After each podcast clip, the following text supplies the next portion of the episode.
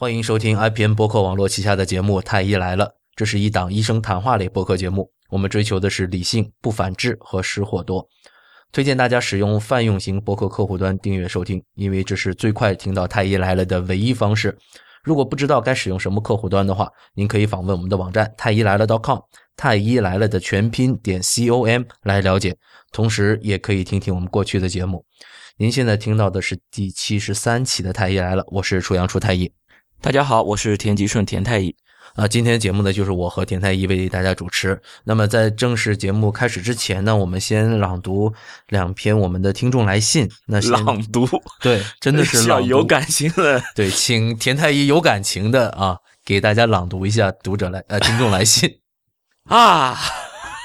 这是一位呃德国的留学生啊，那个就匿名了啊。那个他是。这样讲的，因为是我们上一期讲的是外国人来了嘛，所以说，呃，这一位德国留学生给了我们一篇长文。他说：“具体的病情就先不讲了。他说，出国之前呢，我曾在川大某大医院就诊，先后奔波于眼科、耳鼻喉科和风湿免疫科。情况正如太医们所说，检查费用按项目自主交钱，排队三小时看病三分钟，来来回回折腾了近半年，检查做了不少，病却没给我看出来。直到后来住院做详细筛查之后，医生们才疑诊为某病。关于时间，在德国我一共去过三次大医院，因为德国的医疗制度规定。”必须由家庭医生先做决定，才能进一步转向大医院。家庭医生会为病人建立通用档案。后来到大医院后，就呃，就整个就医过程体验下来，一个印印象就是人少。这和家庭医生的制度有很大关系，所以我也理解了国内大医院人多的原因。大病小病或者没病，病人都希望往大医院跑。慕尼黑大学医院算是很大的医院了。第一次去的时候是没有排队的，提前一周预约，到了之后立即就能看病。关于交流，医生对病人很有礼貌，并不是说国内医生就没有礼貌。我理解，实在是因为国内人实在太多，礼貌不起来。呃，德国医生见面和和离开时都有握手，病人和医生之间的交谈可以超过半个小时。与医生交流过程中，医生在检查完后。非常耐心解答我的各种疑问，并举出各种形象的解释来避开专业术语。关于检查，他们在不到一天的时间内给我完成了几乎和国内医院做过的一样的检查。我同时也意识到了国内做了哪些多余无用的检查。做检查的速度惊人，没有排队等待。印象最深刻的几项检查是眼科中的 OCT 和。眼部荧光血管造影这两项检查在国内也做过，造影检查在国内花了近一个月的时间等待结果，而在德国则是即拍即看。考虑到那家医院在全国排名也算较高，我最直觉直直接的感受就是差距确实很大。关于费用，看完病后离开医院时，我才注意到整个过程我一分钱也没有付过。德国是强制医疗保险的，我作为学生每个月的医保费用是八十欧。整个过程中我只出示过医保卡，所以我怀疑可能会由保险公司代为扣钱，但事实上并没有。在之后的信件来往中，我并没有收到保险公司的扣款通知，也没有收到医院方面的转账通知。也就是说，我在国内花了几万元的检查费用，在这里一分钱也不用掏，唯一付过的钱是。在医生开具处方后，在药店里买药时付过的不到十欧的药费，而对比国内，我同样是用学生医保，但是如果不住院，在门诊就诊的费用则只能报销五百块，这与几万几万元的检查费简直不值一提。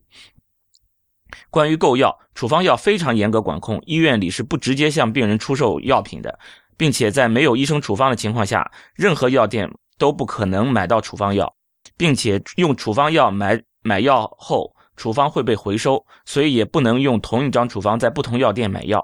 似乎在德国，医生是有一套评级系统的。如果一个医生一年开的处方药多过呃过多，会被吊销行医执照。出售处方药的药店需要根据医生开具的处方及医保呃保险公司的核对，才能拿到等量的新处方药。关于结果，在后来的往信件往来中，我收到来自医院的一份完整的。诊断报告里面详细记录了医生对于病情的看法、诊断的结果以及分析和后续跟进的呃建议，并附带了检查报告的副本。然而，这些对比我在国内要求院方提供一份呃要求提供一份时，却被告知需要各种复杂手续，我表示很难理解。唯一有的只有潦草的病历本和看不懂的检查报告。从我个人的两方面就医体验来看，中国的医疗制度确实还有很长的路要走。希望能够攻克人口压力和提高小医院医生素质这些难点，找一个良好的解决方法吧。嗯，那么听完了这个我们的听众在德国的一个就医的体验，再分享一个我们在纽约的一位听众，他生活在纽约，然后给大家谈一谈他了解的美国的就医环境哈。他是这么说的。一般家庭医生呢会倾向于把病人转到专科医生诊所，而不是医院，因为专科医生诊所在纽约的唐人街很多，对于病人更加方便。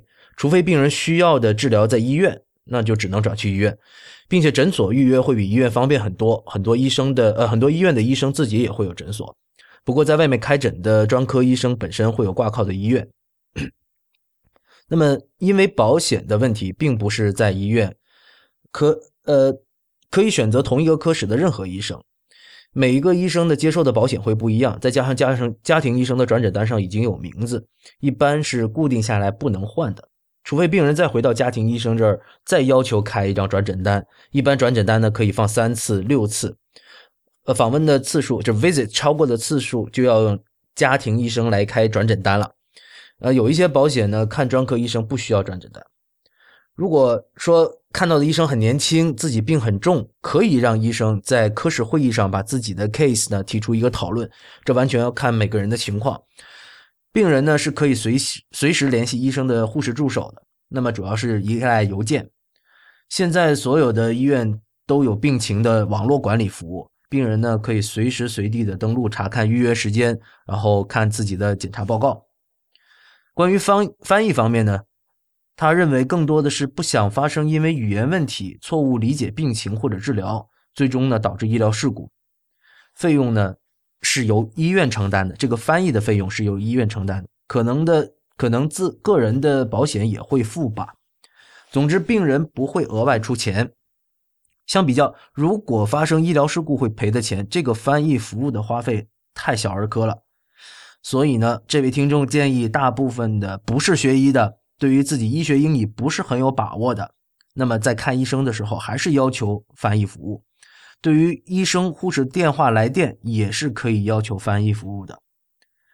那么前两年呢，这位听众有一个朋友脑梗了，被送救护车送去了纽约皇后区的一家医院。医生说他们不是专业治疗脑梗的，那这位朋友直接就被救护车送去了曼哈顿纽约长老会医院。最后呢，这位朋友一人一间房。免费的三餐、饮料、洗漱用品，定时呢还有护理人员来帮他按摩放松肌肉，所有的时间呢都使用了翻译服务。在美国有一些州呢，比如说纽约州，很多没有工作或者低收入的人都可以申请医疗补助 （Medicaid），每年都要审核银行账户什么的，都不能超过一定数额，否则可能被认为是。存在这种欺骗政府享受福利的这种情况，因为 Obama Care 的缘故，所有在美国有合法身份的人都需要购买保险，不然在每年年报出税的时候会被罚款。所以如果有保险的话，万一有急诊需要打九幺幺叫救护车，一般保险公司呢会 cover 掉大部分。不过万一买的保险级别比较低，每个月的费用比较少的，那每年的自付金额就相对比较高了。只有付满那个额度之后，保险公司才会介入。不过平时看家庭医生、专科医生，一般只要付 copay 就可以了。如果实在住院产生的费用太高，保险付了之后，病人自己还是承受不起，可以和医院的财务部门坐下来谈，基本上还可以打个折，少付一点，然后还要提供一两年分期付款的，并且呢，在医院接受治疗，很多项目需要保险公司授权。不同公司会不一样，所以护士不清楚也是正常的。如果在保险公司授权前接受医院服务，即使之后保险公司批准了，他们也不会付钱，最后还是病人自己买单。那在美国呢是没有送红包这个习惯，走后门这个传统。不过呢，过年过节朋友间会送一些手写的贺卡，里面可能会夹一些小额的 gift card，呃，礼品卡啊。一般人可能不太会送现金。如果医生被发现账户有资金来路不明，那就麻烦大了。法律呢不允许医生和制药公司或者药房之间发生任何关系，而且 R I I R S 税务局也会介入调查。如果医生不能对他的钱这个来源自圆其说的话，那就呵呵了。所以一般医院是没有药房的。任何配药的事情，如果是普通的处方药，像感冒药什么的，病人可以拿着处方去任意的药房拿药，只要那里收自己的保险就可以了。如果是特殊的药，一般保险公司的药房会介入。联系病人，最后呢把药寄给你。那这是我们这位听众朋友讲的，他他在美国纽约的一些情况。其中有一点我觉得挺有意思的啊，就是说还有一两年分期付款的。对我我我我觉得这个挺好，是吧？那你现在现在买个手机都可以分期付款了，以后老美是干什么都要分期付款，都已经习惯了，是吧？对，我觉得 是干什么都要分期。我觉得国内的保险公司和这些医院的财务部门应该也考虑考虑这个分期付款的这个。哎，我是第一次听说有分期付款这个事儿。那我觉得这个，呃，有戏哈。这你觉得有戏不行啊？我觉得这个东西，我觉得可以解除一部分人的这种呃付费上的这个压力。我觉得，那嗯呃，读完了这个听众来信呢，我们今天。这一期节目主要讲什么呢？主要是讲这个前段时间发生在北京的一起一个病人家属去呃责怪或者说是怒骂这个票贩子。这个视频在网上也流传很广，很多人都发表了自己的看法。田太医，你看了吗？我我看了啊，呃，一分多钟的一个视频了。啊，对我我看了一下，我觉得挺有意思的。我我我是觉得其实骂是该骂，但是呢。我觉得没骂到点子上，怎么叫点子呢？就是你去排队排不上，这不就这不就在点子上了吗？对，其实我我感受不出来，这位感受不出来，这位女性，她到底是在骂谁？她其实自己她也并不清楚自己在骂谁。她清楚，就骂两方面，一一边骂那个黄牛占了就占着一直占着地方，他排不到前面去；另一个就是骂那个。保安啊，对，这个我是听到了。没有去，没有没有帮忙维持秩序，就骂这两方面。嗯，我我其实觉得这个事儿，呃，挺有意思的地方在于什么呢？就是我觉得骂这些人其实用处不大。为什么这么说呢？我觉得这个这种事情一定会，只要这个医疗体制不改革，或者说是这种。挂号费的这个定价体系不改革的话，这种黄牛党一定会继续存在的。对，而且是必须存在。为什么这么说呢？呃，我想我大家可能去过一些小医院看病，小医院它就没有黄牛党，对吧？那就证明了一件事情，就是黄牛党在这些小医院，他们无利可图。那之所以在这个大医院有利可图，那我觉得他是，他看到了一个利润空间。那这个利润空间是从哪儿来的呢？其实他就看准了这个定价不合理。实际上这个需求非常的强烈，但是呢，这个地价定价非常的低。呃，对，可能这些呃，可能我们听众里面没有看过这个视频的人，我给简单介绍一下，就是说，原本是三百块钱的一个专家号，被炒到了四千五。那四千五这个价格确实听起来是挺天价哈。田太医，你们那个剖宫产是多少钱？一千二，五个医生啊，还要再重复一遍。五个专业的，不是医生啊，医生加护士，还有麻醉麻醉医生，总加起来一五个人。所以四千五确实好像挺贵的。但是我想说哈，就是这个黄牛党他。敢把这个四千五定在这儿，证明这个价格就是被市场认可的，这个价格就是有有需求的，它是对应这个患者的需求的。如果说没有人认可这个四千五的这个价格，黄牛党不会这么傻把价格定到四千五的，一定是他能卖得出去，对吧？这个所谓的需求即合理，我是这么看的。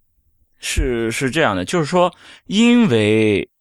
就到那个地方去挂这个号的人，可能很多人就是一种刚需了，相当于就是说，你把它定到四千五，你给它定到四万五，可能都会有人去买这个号。嗯，其实就是你就相当于是在什么？你在买人家命，就这个意思。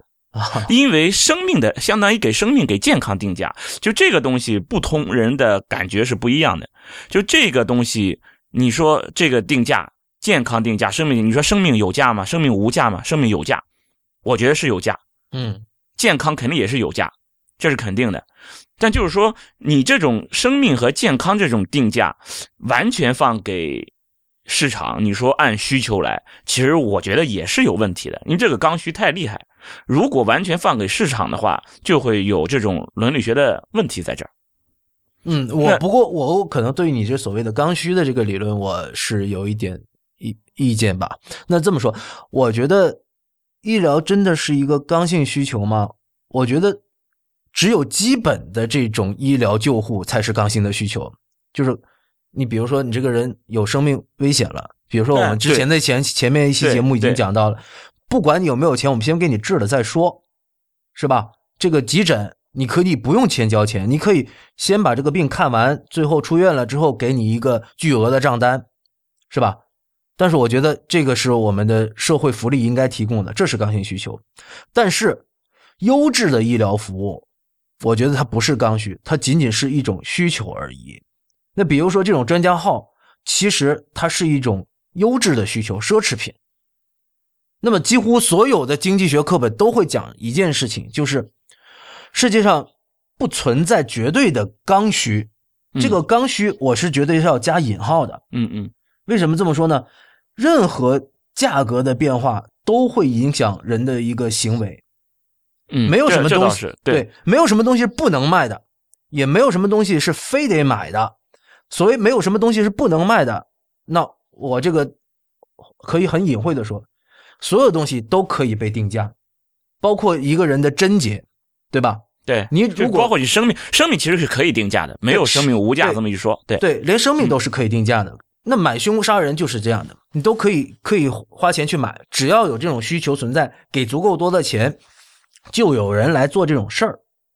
那么换一个另外一个话题，就是也没有什么东西是非得买的，是吧？嗯，你如果说这个定的足够高。足够高，对啊，那我觉得，那我确实看不起，那我找一个普通一点的医院，找一个普通的医生去看也是可以的，因为我刚才讲到了，普通的医院里面是没有黄牛党的，你可以不受这个黄牛党欺诈的。呃，对，就是说你你说的这种，就是嗯，在这个意义上是没有绝对的刚需，这个我承认。对对。但就是说，但就是说，你当你因为他对这个的需求非常非常迫切，然后你给他定到了四千五，这是一个。怎么说呢？就是说，这个这个定价其实是一个不合理的定价。有市场，虽然有市场，但这个其实是不合理的。它合不合理的话呢？怎么说呢？它这个四千五里面哈，我们来评价价格的时候哈，绝对从来都不是单从成本出发的，是吧？一定是应该是需求出发，是是从需求来市市场和需求来决定的，对对吧？那么这些。黄牛党现在做的这样的倒买倒卖挂号的行为，从理论上说它是违法的，对吧？所以，哎，他违法吗？违法啊，这是倒买倒卖啊！倒买倒有倒买倒卖这么一个违法吗？偷一倒把都已经不是违法的了。那那这个确实我不是很确定哈，但是这个他们报警这个。扰乱市场秩序，我觉得是实际上这顶帽子是可以扣在他们上面。为什么扰乱市场秩序？其实这些东西我觉得都该掰扯掰扯。他们有没有扰扰乱？这个我确实不知道相关的法律法规有没有。但是这个视频里面，这个女孩子还讲到她要呃报警，是吧？警察来了，我不知道警察来了现在对这种黄牛到底是怎么样。但是根据我之前的一些了解，至少警察会不让他们从事这样的一个生意啊。他们会觉得说你现在在扰乱医院的正常的一个排队的秩序。那么我们继续说回这个价格的问题哈。那么他有可能是被驱逐的，他有可能会被认为犯法的，有可能是会被派出所抓去谈话的，有可能他这个之前付了很多的成本，付了很多的时间，或者说是通过其他的手段得来的这个号，最后不能够赚取价值了。那么他其实是冒着风险在做这件事情的，所以呢，他这个风险属于我们说它是一种犯罪的成本。嗯，所以就像毒品一样，毒品很贵，就是因为买卖毒品的风险很高，所以毒品定价就非常的贵。那么现在黄牛党它的客观的存在，那他现在是用着他付出的这些成本，包括可能是犯罪的成本。在经营这件事情，所以这一部分的成本也会落在最后消费者的头上。那我刚才讲，我们那些比如说买买衣服哈，比如说你买一件 T 恤，你上面印着 LV 或者 GUCCI 的 logo 和印着太医来了的 logo，是吧？它的价格肯定是不一样的，哪怕它是对太医来了会更高，高很多。对，所以其实这个里面。涉及到还有一个就是品牌认知度的问题，那同样是这个专家号，这个专家，我们把它比喻成 LV 是吧？一个普通的地区级的三甲医院的这个主治主任医生，他其实和这个专家在看某一些疾病上面，他们可能并没有特别大的区别。但是，就像 LV 和普通品牌的之间的区别一样，因为那个在北京大医院里面的顶级教授，他们头上顶着各种光环，所以呢，他的号会格外的值钱。这就像 LV 一样，这是一个品牌认知度的问题，也是一个品牌的溢价。所以说，那你说这个四千五合理或者不合理，其实我们说了都不算，是吧？是在消费者头上，他觉得值，他就值。那我是这么看的，不是你这个合理不合理呢？是应该这样算，就是说，当有另外的人，他愿不愿意？就因为这个四千五是被这个号贩子给给给炒起来的。为什么叫炒呢？既然是炒，就说明他其实已经溢溢出了，就他的这个赚取的这个利润应该是远远的超过他付出的成本的。就当有另外一个号贩子提出来，我只要一千块。然后他这四千五就完全没有人去买，而那个能够肯出一千块的那个人，他只要肯出这个，就证明他觉得这个一千块对于他来说，对于这个号贩子来说也是值得的，只是他利润少了一点。所以说这个四千五，我觉得也是其实也是高的，就是就是已经是高的没谱的，这个确实是高的没谱的。但就是即使是这样，即使高的没谱了，但就是号贩子他们肯定是是要是要是要加价的。你比如说三百块的号。你说他他卖到个六百块，这都是很常见的。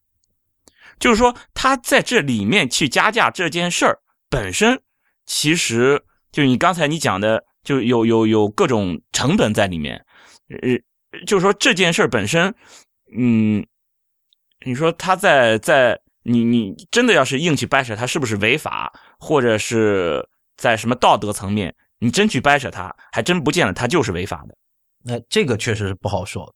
不过，你刚刚讲的这里面存在两个层次的问题啊。第一个层次就是，其实黄牛党他没那么蠢的。比如说我自己哈，我买过演唱会的那个门票找黄牛党，但是呢，我发觉他们其实是非常聪明的。他们在演演唱会开始之前啊，对不同的时间段，它提价定价一样的非常高。但是演唱会一开始之后，这个价格就马上就马上就跌下来，而且跌得很低。我记得很清楚，有一次看演唱会。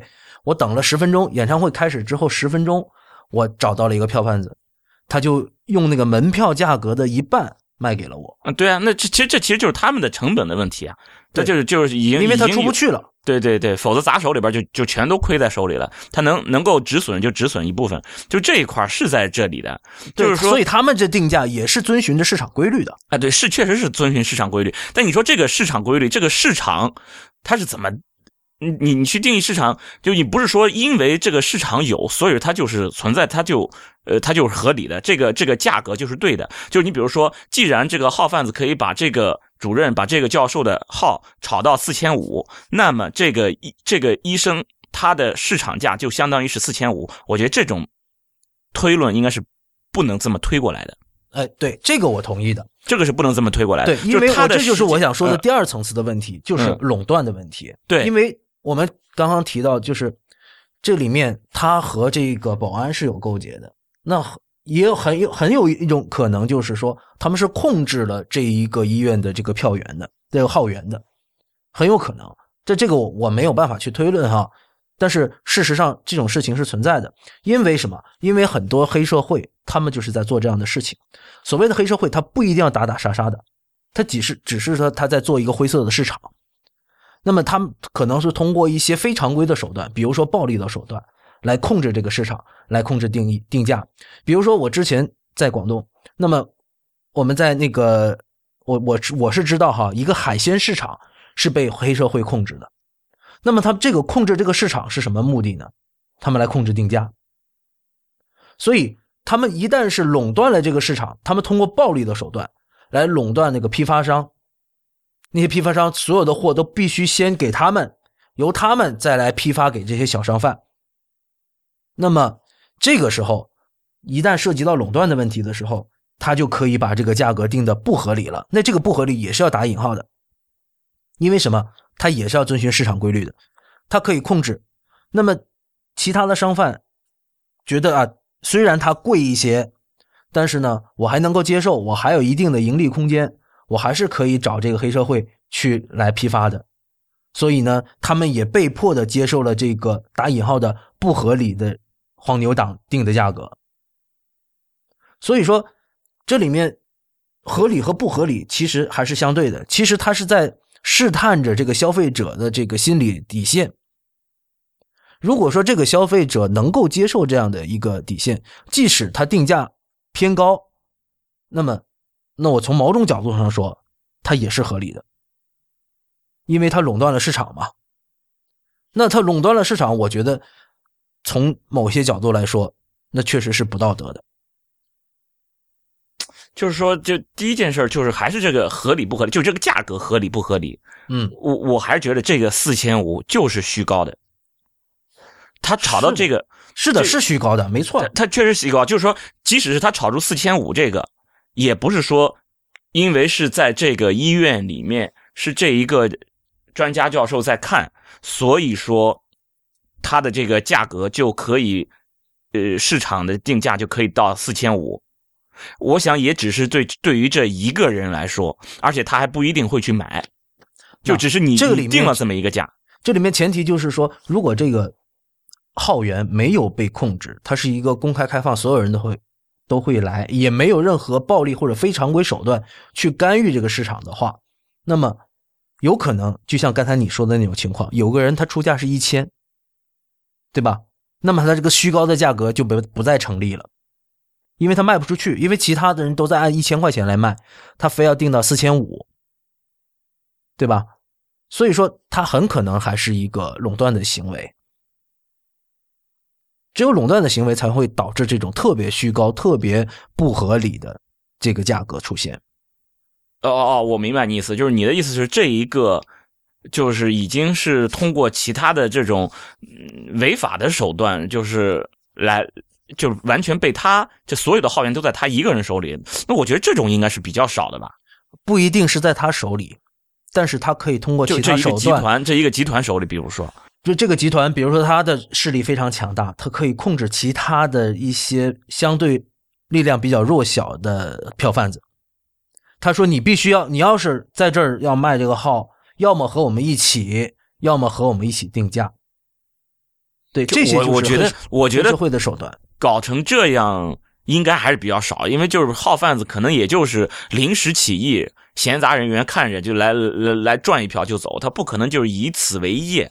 哦不不不不不，这个真的是很多以此为业的票贩子的，就是他们是一直是在寻求着这种市场的缺口，这种价格的缺口，各种只要各种呃这种票啊，包括挂号票、演唱会票、车票。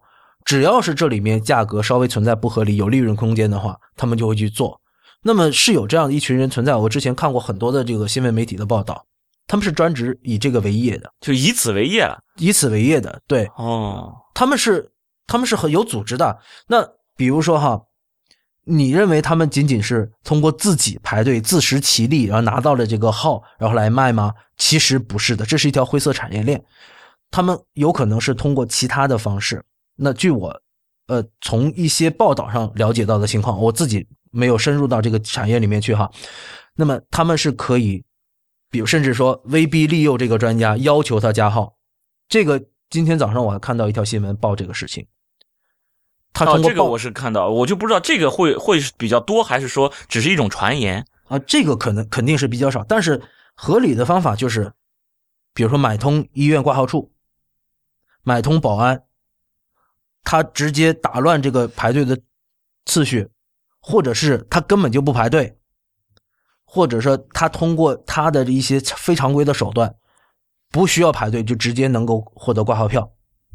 对，就就这这个这个获得的这个方式，其实我们就我们医院的医生也都很奇怪，就是很好奇，就他们到底是怎么能够这些黄牛？因为现在我们医院都已经是实名制，而且要凭那个身份证去挂号了了。总觉得总觉得实名凭身份证挂号，你号贩子你怎么把这这么多收身份证收起来？怎么怎么就就觉得很奇怪。就还是号贩子还是有啊，对啊，我觉得就是只要有这种市场需求，然后这个定价体系不是那么合理，号贩子一定会存在的。我我是觉得啊，就是说存在这种情况的原因，呃，就是说定价体系就定价定价低，现在定价肯定是低，但你说把这个定价定高了就没有号贩子吗？我觉得号贩子还会有，然后他会再把这个定价再往上提。这个最主要的这个原因，我觉得不是在于定价低，而在于医院是处于垄断地位。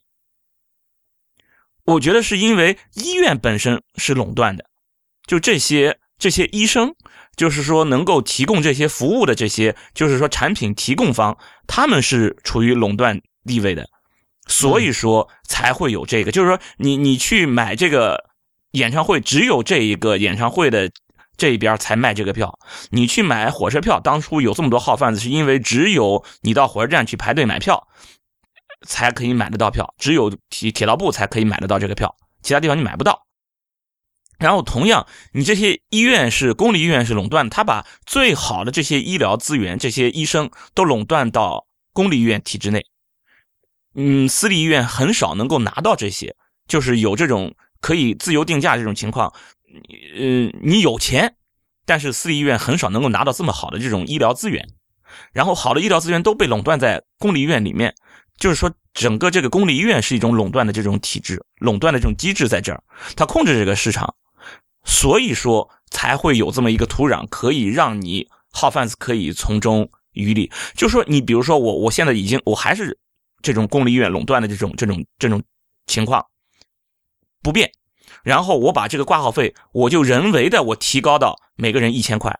你前面不是说这个定价低吗？我现在提高了一千块，没有号贩子了吗？我觉得还会有。然后号贩子会把这个钱加到两千块。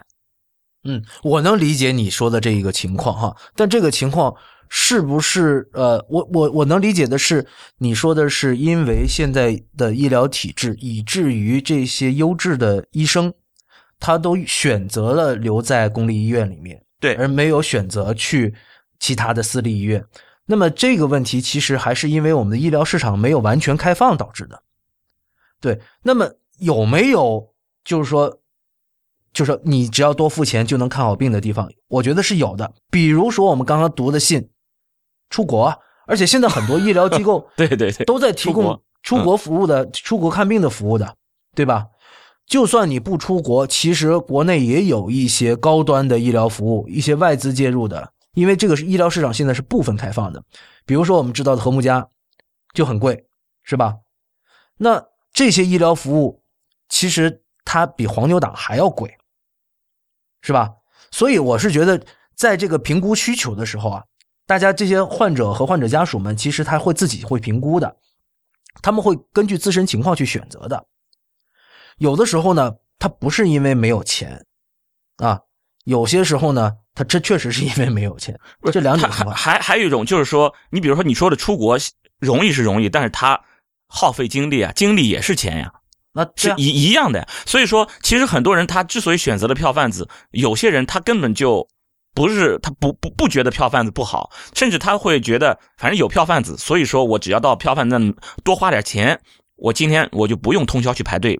挂号了，他会觉得有个票贩挺好的，有这种人，那是的，这这种我们也都碰到过这样的病人，他就是有，我们也碰到有人四五点钟就来挂号的，然后也有人八九点钟来，来了马上就可以挂得到号，他就在票贩票贩子那里买买买那个高价票，他觉得我多付的这些钱，其实就是我睡懒觉的这个钱，我我觉得是值得的。然后他其实票贩子结果提供了一个什么服务呢？提供了一个这种挂号便捷的这种服务了。所以说，你如果没有把这一块就是挂号的这个便捷性，你没有提供出来，没有把它释放出来，这个也不是这个价格的问题，票贩子还会存在。对他来提供这个便捷，让你更容易挂号这么一个服务。然后没错，我觉得确实中国现在看病还是比国外简单，因为你就算是不通过正规的这种途径去看病，你还是还还有一个票贩的这种第三方的这种呃力量来干预，来帮助你便捷的或者说比较短的时间成本来看到这个病。那刚才我们读读这些来信和我们上一期做节目提到的一些西方国家，他们现在的情况是，你首先你要去一个基层的诊所去看预约看病，看完了之后你才能够到专科医院，而且这些过程当中都需要预约，而这个时间，那么很多国内的这个患者和患者家属他们等不了啊，实际上其实是可以等的。那我觉得是可以等的，这个我等一下可以，我我我很想讲一下这个事情。那但是他觉得他可以花这个钱，可以快速的看到专家。那么他其实他他也在节省成本，他节省的是什么成本呢？就是说，比如说他从外地过来，他讲那个视频里面是一个北方的女孩哈，听起来像东北的口音嗯嗯，对，那么他可能从沈阳，嗯，跑到了北京来看病，那么他在北京的每一天的花销都是也是成本，那么他一定是经过评估的，否则他怎么会知道这个票贩子价格是四千五呢？他一定去咨询过，是吧？那他觉得这个不合理，但是一定会有人觉得这个票价他能够接受，因为在每天在北京每每天的花销也是非常大，这个成本是非常高。那么他如果是评估着过他这个成本的时候，他会觉得我买票贩子的这个价格，他是可以抵消到他在北京生活的这个成本的，那么他仍然是可以愿意付费来购买这个服务的。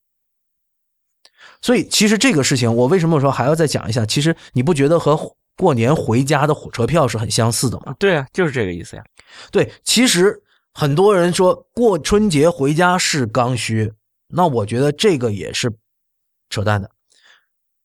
那很明显，我身边就有人今年过春节不回家了，因为他在他的家在新疆，机票特别贵，火车票特别贵，而且火车票买不到，而且火车的时间还很久。那他自己评估了，他觉得我应该错峰，避开这一个春节回家的高峰。他选择在十月份就回了家，然后跟家家人团聚了之后，他选择了春节期间就不回家了。不是，那你这个还是在说，就是就是要要说明，就是他给的这一个定出来的这个价，相当于票贩子炒高价炒出来这个高价是怎么说呢？就我我我觉得他确实是有他存在的这种，既然有人能够跟他达成这么一个一个协一个协议嘛，就是有人买有人卖了嘛，那总是。这个这个是有市场的，这个确确实实从这种程度上，你可以讲它是合理的啊。嗯但是就这个价肯定还是一个一个还是一个虚高的。对对，这个价格确实是虚高的。那其实，比如说，又说回这个火车票的问题，那么过年回家这个需求，其实我刚才讲这个定价的任何一点的波动哈，都会影响人的一个行为。它如果说是一个轻微的波动，对你的行为的改变呢就会比较小。嗯如果是一个大幅的一个波动的话，对你的行为就会造成影响，甚至影响了你对这个需求的一个评估。比如说刚才我提到的我这个位朋友，他就是影响了，他评估过之后，那他其实有选择的，他可以去购买很高价的机票或者是飞呃火车票回家，但是他觉得他评估过觉得这样不值，所以他认为过年回家这个事情并不是刚需。如果是刚需，你就应该不惜一切代价回家，是吧？比如说买全价的飞机票，比如说去排队买火车票。那么火车票在这里面就跟这个我们的优质的专家号一样，属于稀缺资源。那你要去去去争抢这个稀缺资源，你也要付出你的代价。这我就经常说，这个免费的就是最贵的，是吧？你付出的代价就是什么呢？就是排队，是吧？或者说是受到这种呃黄牛党的欺骗、欺诈，这些都是你去争抢这些稀缺资源所必须要付出的一个代价。那么对于某些人来说，他觉得是，就必须承认一点哈，就是我觉得国内目前人力成本很低，嗯，那么有些人他有钱但没时间。那比如说我刚才我说的这个朋友，那他觉得这个时间成本其实他耽误不起，是吧？然后或者说我以我这个年纪，身边的一些人可能已经不太会去排队买火车票了，对吧？就是因为他时间成本很高。那么我刚才讲到的那些时间成本比较低的人，他觉得他没钱，但是有是时间，他可以去排队。那这个时候。他其实也是在评估的，那时间成本对于他来说，他不太值，不太值钱。那像刚才那位朋友，他没有钱，呃，不是他，他觉得他的时间很，很呃，时间很宝贵，然后呢，这个钱又太贵了，那他一定会有另外一个选择，就改变自己的行为，改变自己的需求，选择不回家。那重新回到医疗上，那有有些人。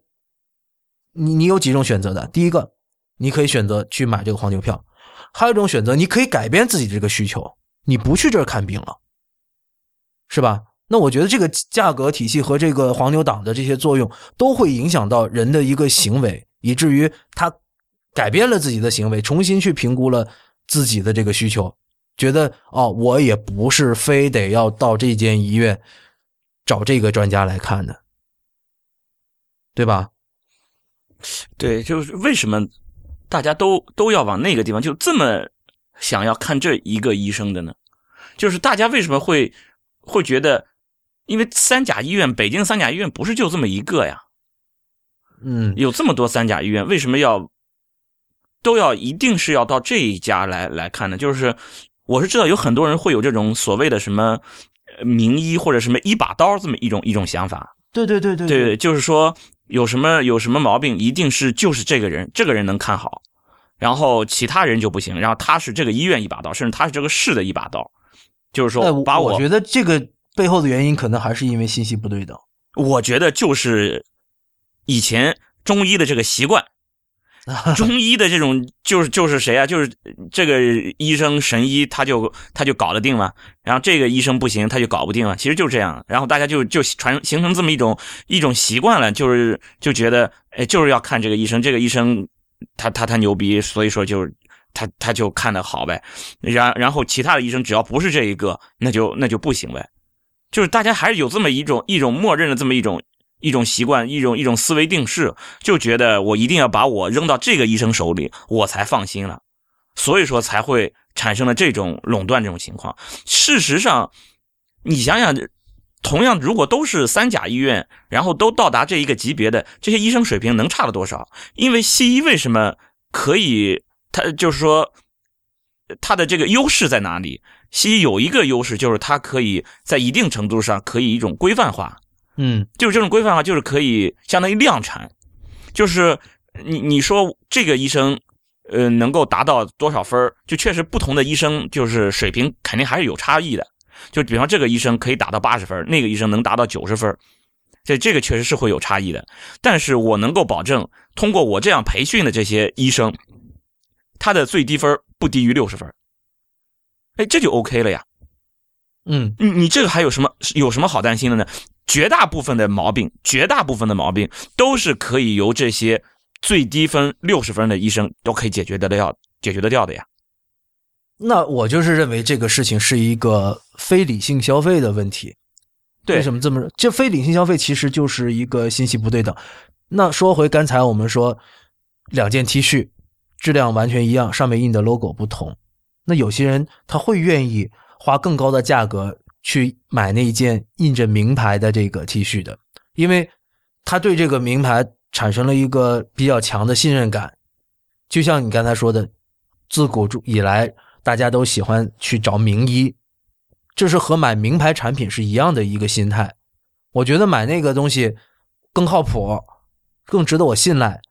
那么让我如果说是理性消费，我需要付出更多的时间和精力去研究这两件 T 恤背后，他们是不是质量真的是一样的？那如果说你是一个理性的消费者，或者说愿意学习的消费者，你一定会觉得买我自己够用的东西，而不是一定是买那个名牌产品，对吧？当然了，名牌产品往往它那个质量会更好。这一点我是认同的哈，嗯，去多花一点钱去买一些呃已经形成了自己的品牌信誉的这样的一个产品，那我这一点我是我是我是推崇的哈。但是你付出了这个额外的钱，其实省却了什么钱呢？省却了你去了解这些产品之间的质量差异的成本。对对，因为你去学习这个是需要成本，但是在中国这个医疗的资源确实是呃。良莠不齐，是吧？嗯，那我不知道最低分不是三十分，最低分呃最低分不是六十分，可能是三十分。对，那如果说我让我去了解这个哪个医院更好，我确实不知道。但是呢，我已知就是北京某某大医院大教授他是最好的，那这一点是行业内公认的，或者是口碑非常好的。那没办法，我我也不知道去当地的某个地地级医院的某一个医生其实也不错，但是这个获取这样的信息对等，需要很大的一个学习和和资源，甚至是你获你付出了很多都不一定能够得到这样的信息。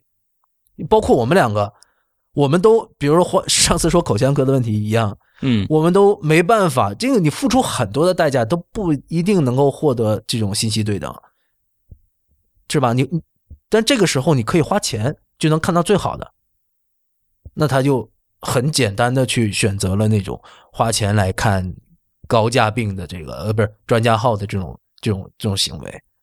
所以说我们其实可以就就从这个角度就给大家一点儿怎么说小小建议，就是说什么情况下我们可以就在现有的这种条件下、现有的这个框架下，我们怎么尽量的可以避开被票贩子剥削吧，算是被被让让让票贩子赚赚我们的钱。其实我我对我觉得其实一个还是定价还是要调的，现在定价实在是这个缺口太大了，这个差异太大了。就这个定价不是我们能够呃定得了的。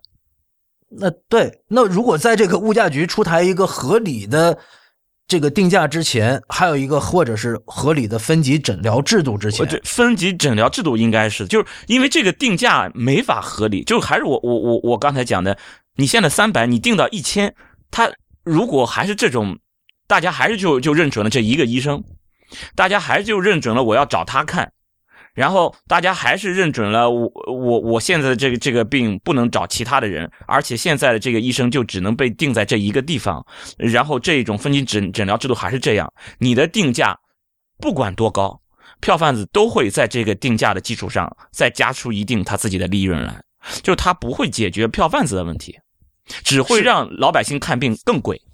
对这个这个我同意的，嗯，就是在这两者之间哈，都是一种调节机制，一种呢是通过调节定价，另外一种就是调节这个分诊制度。那我觉得这两者其实都可以产生一定的效力，但是，呃，从我们从其他国家的这些已有的经验来看啊，尤其是我觉得我们今天读那两封信更加印证这个道理。你如果有一个合理的一个诊疗的这个分诊制度的话，其实可以很有效的解决这个问题，而甚至说定价这个问题变得不那么重要。对，分诊制度其实是非常非常重要的。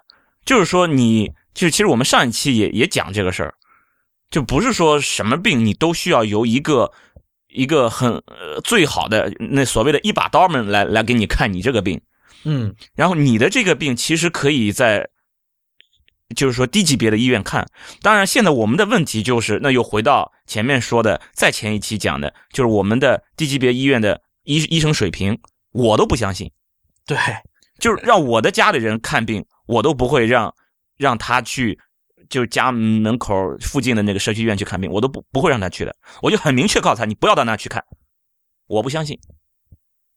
哎，这个时候又要植植入硬广，这个时候丁香诊所就是一个合理的补充了，对对对吧？那么这这个时候对，这个这时候丁香诊所，比如说我们丁香园的这个诊所，首先它是能够保证这个医疗质量的，因为他们这个医生都是从这个三甲医院出来的。那么同时呢，你可以享受比较好的医疗服务，完全是这种呃，刚才我们讲的美式的或者说是那个德国的这种先进的经验都带回来，是吧？你也不用享受，你也不用再去受这些票贩子的欺压，就是解决了刚才我们讲的这种基层医疗的这个社区医疗的这个不足。就是说，我们需要的是一个能够保证基本质量，就是我刚才讲的，我不用你这个。你这个就是说，低级别医院的医生达到九十分，我没有这个需求。我只要你保证你不低于六十分，就 OK 了。因为我的疾病没有重到那个份上。我要真的是得了一个大的肿瘤要开刀，我也不会到你这个医院里来。但是你说真正需要开刀的这些医生，呃，这这些病人能有多少？对对对，其实绝大部分真的是绝大部分，可能百分之九十的真的就是。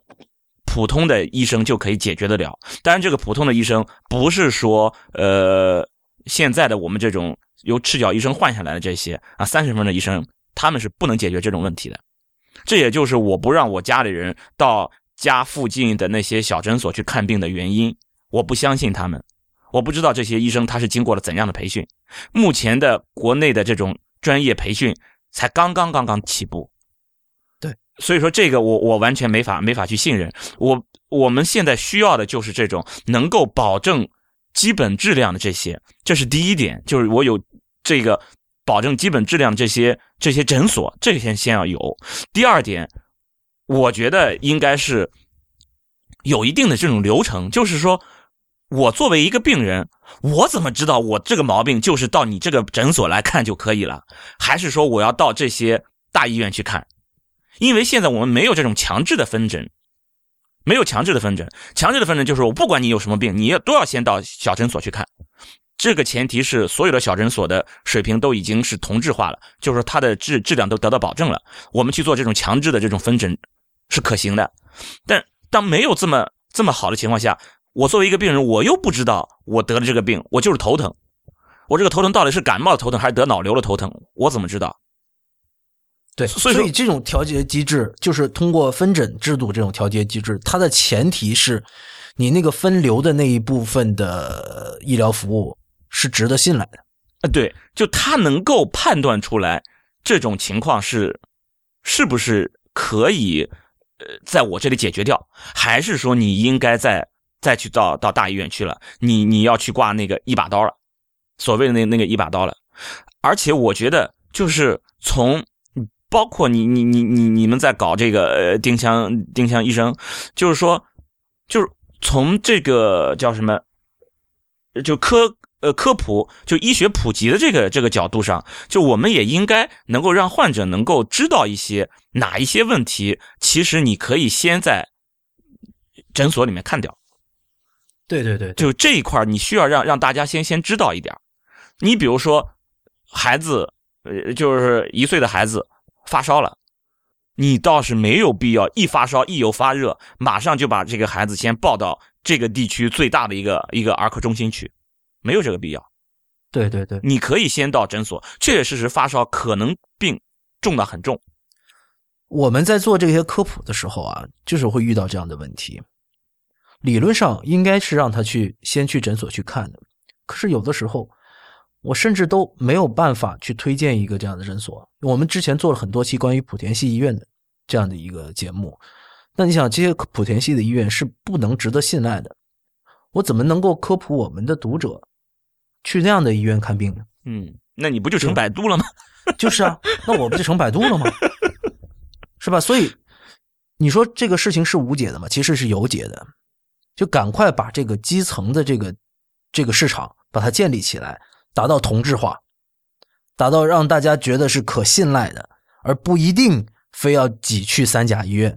这个时候，我觉得条件就成熟了，你就可以说去建立一个合理的这个分级诊疗制度了。但这个赶快医生培养快不起来的呀。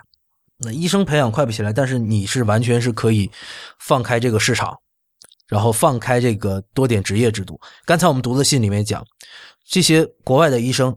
他多数都会有自己的诊所，或者说他是跟某一个诊所挂靠，同时他还有一个自己挂靠的医院的，嗯，这样不就可以了吗？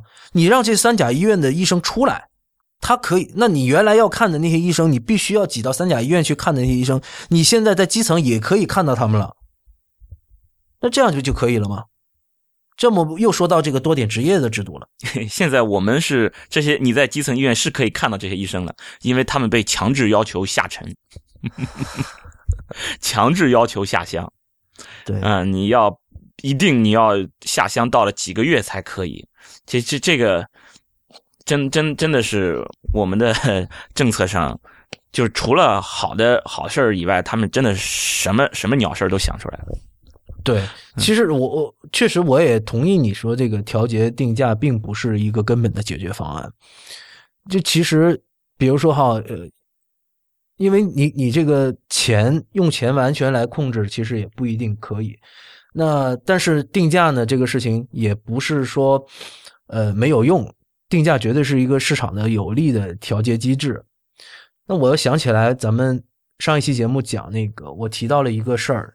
就是我了解到，因为我们是骨科嘛，我了解到很多这些工人，他们在这个买这个医疗保险的时候，他老板就是问他，你你是要选择把这一买买保险这个钱是给你自己拿钱拿现金，还是我帮你买一个保险？而这个时候，很多人他会选择拿要现金，对对，他拿钱，然后拿钱了之后呢，他选择不看病了。这个我接触很多，或者说他找一些江湖游医，因为江湖游医便宜啊，便宜，对对，嗯，然后他就可以，他这个时候他这个看病又变得呃不是那么的刚刚需了，对对，这这这个看病这方面的这个需求确实是挺有意思，是吧？就是他这个时候你你说本来给你提供了这个选择的，是他自己不选择的，是吧？那你说你你到底看病这个事儿到底是不是刚需？这这这倒是对，就是说，呃，被那个被刚需的这些医生，他们是就这种品牌是吧？一种个人的品牌度给给给给给释放出去了，但也有可能不是医生的个人品牌，是他背后的这个这个医院的这个个人品牌，这个医院的这个品牌，是吧？医医院的品牌在那里，然后你即使是整理卫生的大妈坐在那儿，穿着白大褂坐在那儿，她的票也可以被号贩子炒炒到两倍三倍以上。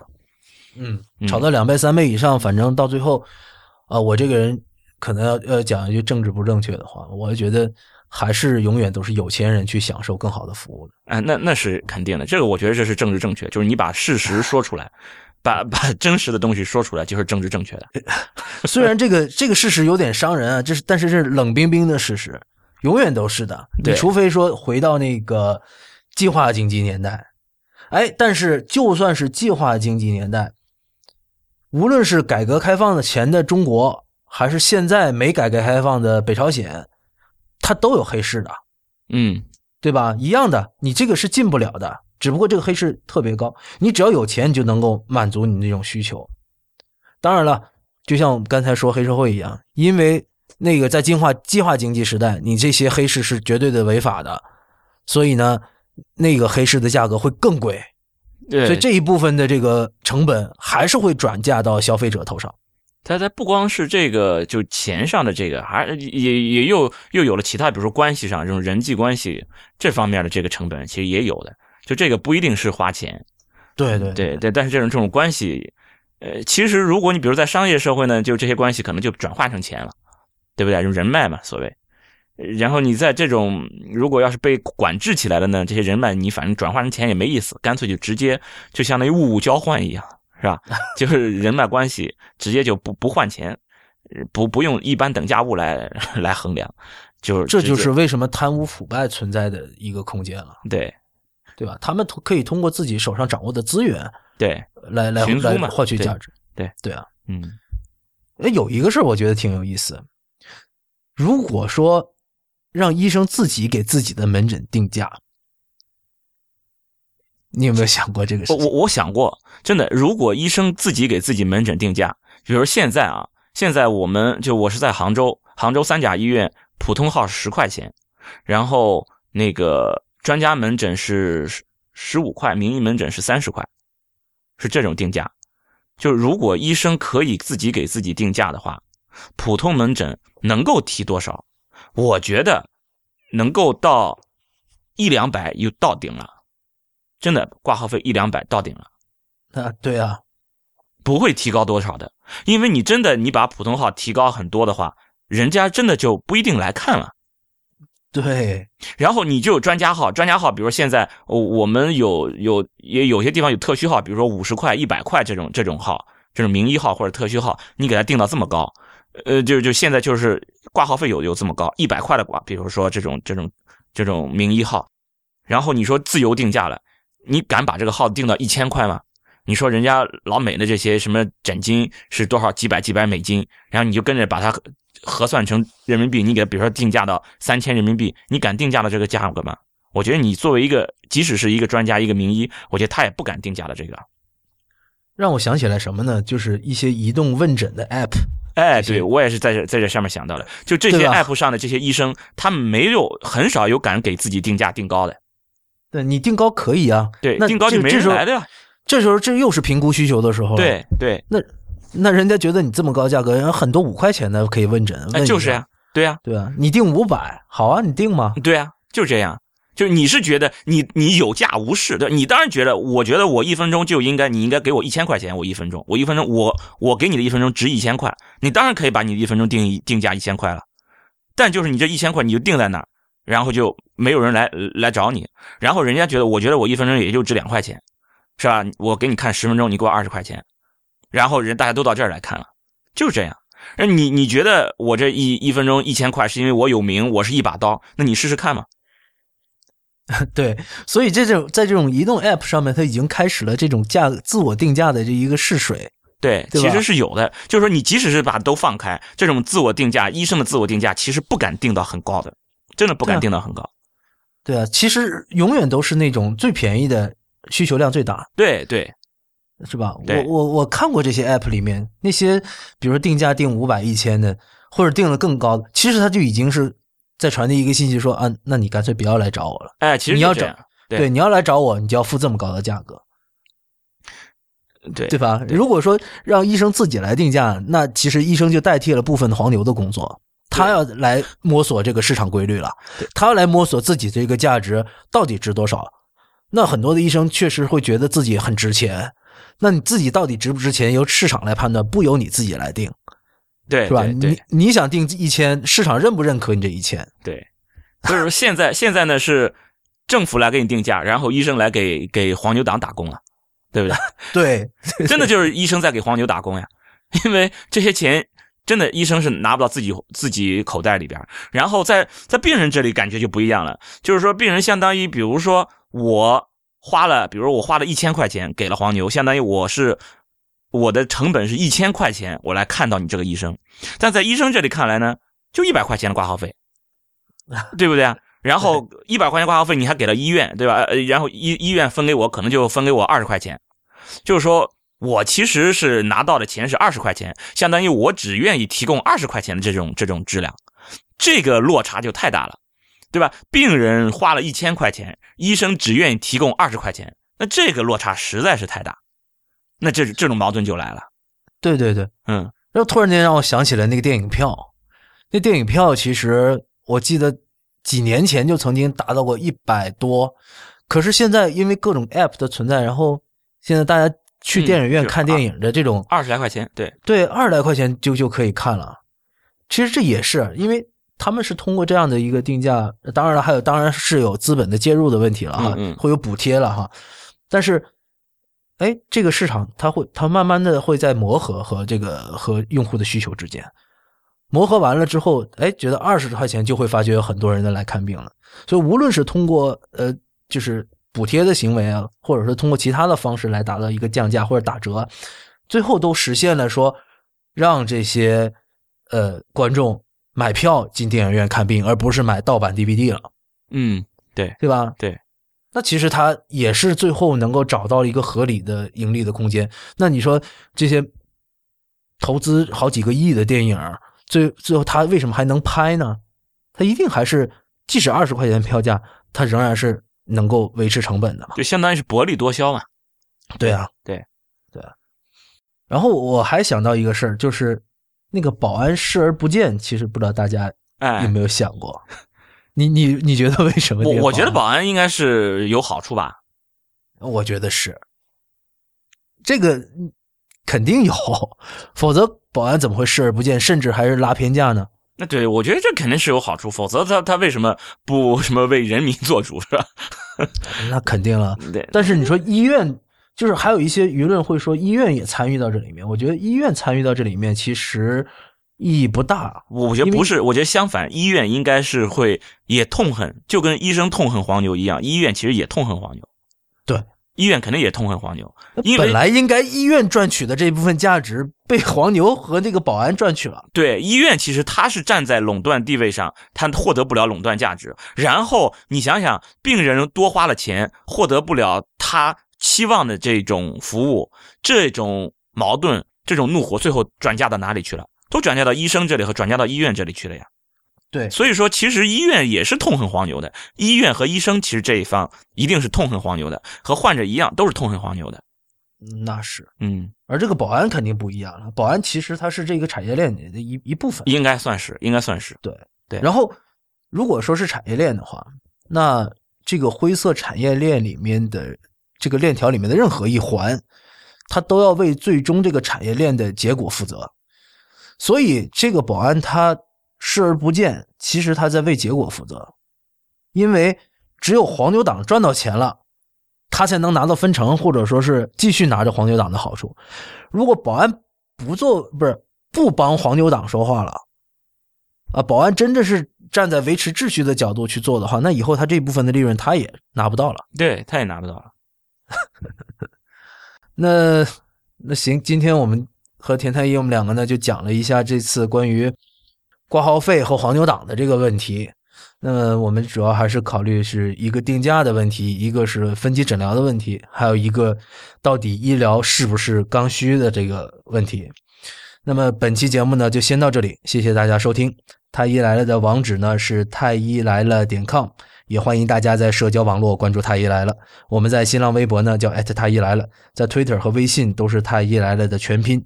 同时，也欢迎大家收听 IPN 博客网络旗下的另外几档节目：IT 公论、未知道、内核恐慌、流行通信、High Story、无次元、硬影像、博物志、陛下观和选美。拜拜。拜拜。